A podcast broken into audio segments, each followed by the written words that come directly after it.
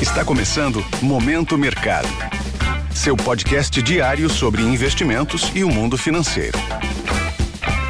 Muito bom dia para você ligado no Momento Mercado. Eu sou o Deverson Rocha e bora para mais um episódio desse podcast que te informa e te atualiza sobre o mercado financeiro. Hoje eu vou falar sobre o fechamento do dia 19 de abril, quarta-feira.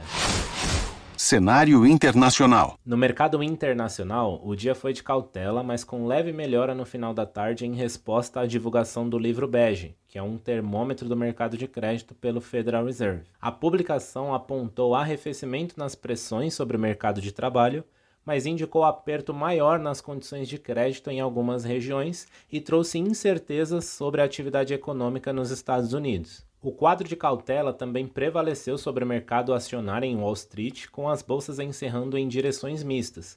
Os resultados corporativos do primeiro trimestre da Netflix, que decepcionou com o número de assinantes, e de outras empresas americanas contribuíram para a pressão da baixa, porém papéis de bancos regionais ofereceram algum fôlego para os índices na esteira da divulgação de lucros acima do esperado no setor em geral. Em meio a este cenário, o índice S&P 500 fechou praticamente de lado, caindo 0,01% a 4.154 pontos. Posições compradas, ou seja, que acreditam na alta do índice, foram desfavorecidas. Na renda fixa, as taxas fecharam em alta ao longo da curva, Portanto, posições aplicadas, que são aquelas que ganham com a queda das taxas, foram desfavorecidas. No câmbio, o índice DXY, que mede a variação do dólar frente a uma cesta de seis moedas fortes, registrou ganho de 0,22% aos 102,346 pontos. A força da moeda americana pressionou as commodities em geral, petróleo foi especialmente impactado, com o WTI caindo abaixo de 80 dólares por barril, apesar do Departamento de Energia americano informar queda nos estoques de petróleo nos Estados Unidos. Investidores de energia também ponderam sobre preocupações com a demanda da commodity, diante das expectativas por maior aperto monetário dos bancos centrais.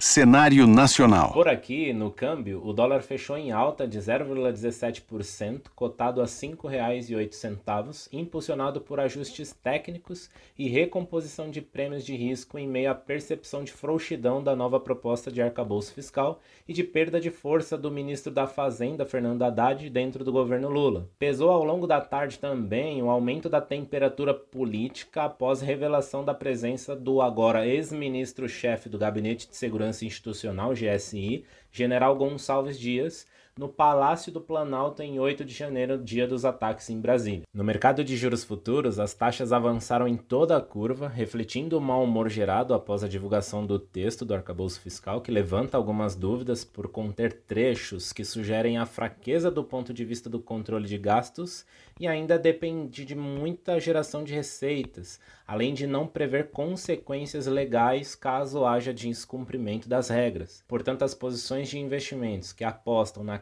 queda dos juros futuros apresentaram um resultado negativo. Na bolsa, o Ibovespa recuou 2,12% a 103.912 pontos, em meio a este cenário turbulento que envolve o arcabouço fiscal e a demissão do ministro-chefe Gonçalves Dias.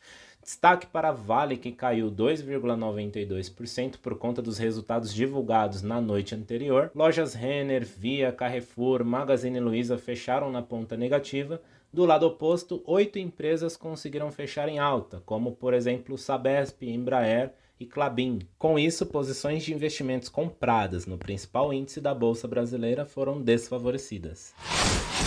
Pontos de atenção. Na agenda do dia, fica no radar a divulgação da ata mais recente da reunião de política monetária do Banco Central Europeu, e sua presidente Christine Lagarde participa de dois eventos que podem nos dar alguma novidade sobre o cenário macroeconômico. Durante o dia, cinco dirigentes do Fed, Banco Central Americano, farão um discurso. Além disso, será divulgado os dados de pedidos iniciais de desemprego nos Estados Unidos. Por aqui, o governo anuncia novo marco de parceria público-privadas. Vamos acompanhar os desdobramentos da reunião do CMN, Conselho Monetário Nacional, e a agenda de balanços continua. Hoje teremos os em Minas, por exemplo, trazendo seus resultados. Sobre os mercados, agora pela manhã as bolsas asiáticas fecharam em direções mistas. Xangai registrou leve baixa após o Banco do Povo da China manter os principais juros, como esperado, enquanto Tóquio subiu, embora com fôlego igualmente limitado. Na Europa, os índices abriram em queda, assim como os futuros de Nova York,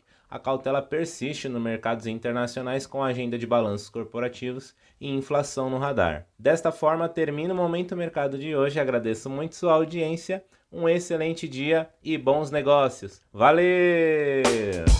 Esse foi o Momento Mercado com o Bradesco. Sua fonte diária de novidades sobre cenário e investimentos.